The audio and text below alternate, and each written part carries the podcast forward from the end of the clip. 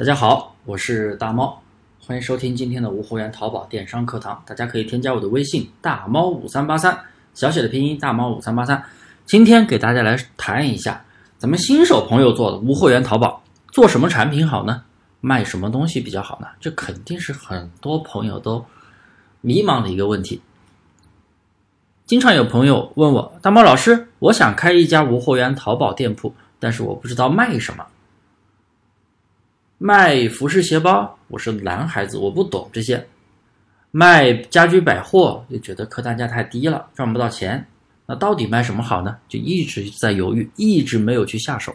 首先呀，其实能问这个问题的人，我还是想表扬一下，因为你知道要怎么去定位店铺，只是迷茫做什么类目没有下手。但是像有一些朋友一开始都不会去想这个问题，直接就把人家店铺销量卖得好的。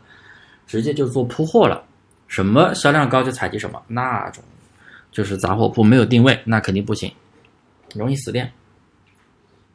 首先呀，那么我们新手朋友怎么去选择商品呢？首先我们要对店铺做一个定位，哎，你到底准备卖什么？你不要又卖这个又卖那又卖那一个，主营类目杂了，变成杂货铺了，那店铺后期是不会好的。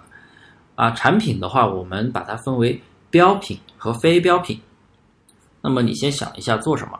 我呀，这里不用那个不用那个百度上能查到的资料去解释这两个词，我给大家说的直白简单一点。标品，就比如是百货类的，价格固定，呃，像一个水杯十块钱的一个款的透明水杯，它就是十块钱，你卖十一十二可能都有人买，但你卖一百一一百二，那有人买吗？不会，同样的一个普通的透明水杯，不是品牌的，不会有人买吗？傻子才会买。非标品，我举个例子，最典型的服饰鞋包，同样的款式有不同的价格段，高低价格参差不齐。比如说一款连衣裙，哎，大家平时买衣服的时候，特别是女孩子，肯定搜同款看到过，哎，连衣裙有的卖三百多，有的卖一百多，还有卖五十的，像拼多多五十。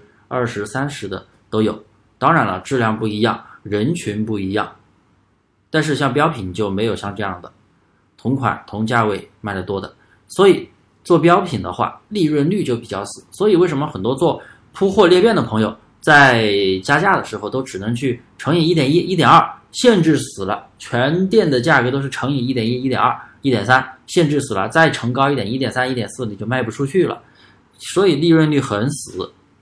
只能靠走单量，一单赚几块钱的话，那你只能靠走单量。但是非标品的话，利润就比较灵活，就像我刚才说的，哎，有的人定位三百，有的人定位一百，有的人定位五十，啊一下子价格就差了一百多。当然还有更高的啊，还有五百、六百、七百、八百的都有。看店铺定位，它的话就是客单价很高，利润单价高一点，但是单量可能难走，因为你客单价越高，你走单量就少一点。当然各有千秋，做标品也好，做非标品也好，看你喜欢什么样的。你喜欢少单量、高利润的，还是低利润、高单量的？但是又有朋友说，我能不能做高单量、高利润的？这个是满足不了的啊！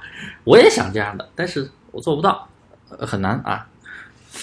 各有千秋，所以啊，大家要首先考虑你店铺做标品还是非标品。第二。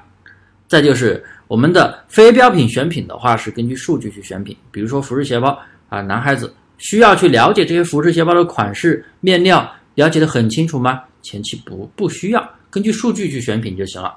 哪些产品潜力款？像我们淘差价的课程，我们就根据这个款是否是潜力款，是否符合潜力款的数据去选品、去采集。标品的话更简单，大家根据时令、新闻热点、热搜榜。的去选品，比如说抖音里边什么东西火，你就卖什么。还有根据节日，哎，马上要到中秋节了，你就可以上一些月饼。当然，月饼不是什么人都能卖啊，需要食品经营许可证。你要是没有食品经营许可证，你卖了你就封店了，等着。大家要注意哦。然后像马上又是国庆小长假，你可以卖一些出游相关的一些配件商品，哎，什么墨镜啊、防晒帽子啊、防晒衣子、衣服呀，然后出去玩的一些玩具啊。啊，或者是一些其他的一些东西，啊，反正就是相关的一些产品。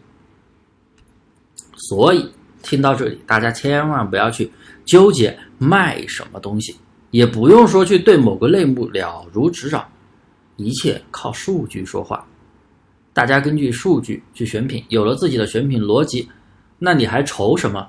哎呀，确实一搜搜某个关键词，一一百页的商品，也不知道哪个好，也不知道什么好卖，大家肯定这都这都是新手朋友前期很迷茫的一些东西。我们不要去愁这些问题，我们根据数据去选品，是否是潜力款？哎，标品的话，是否是一个热力榜单？是否是一个飙升近期飙升的一个一个选品的一个数据逻辑？对不对？有了这样的一个选品逻辑，不同的标品或者非标品不同的逻辑，你还担心去不知道怎么选品吗？好了，今天的课呀就到这里，大家有什么想问的都可以添加我的微信打猫五三八三打猫五三八三，详细咨询有问必答。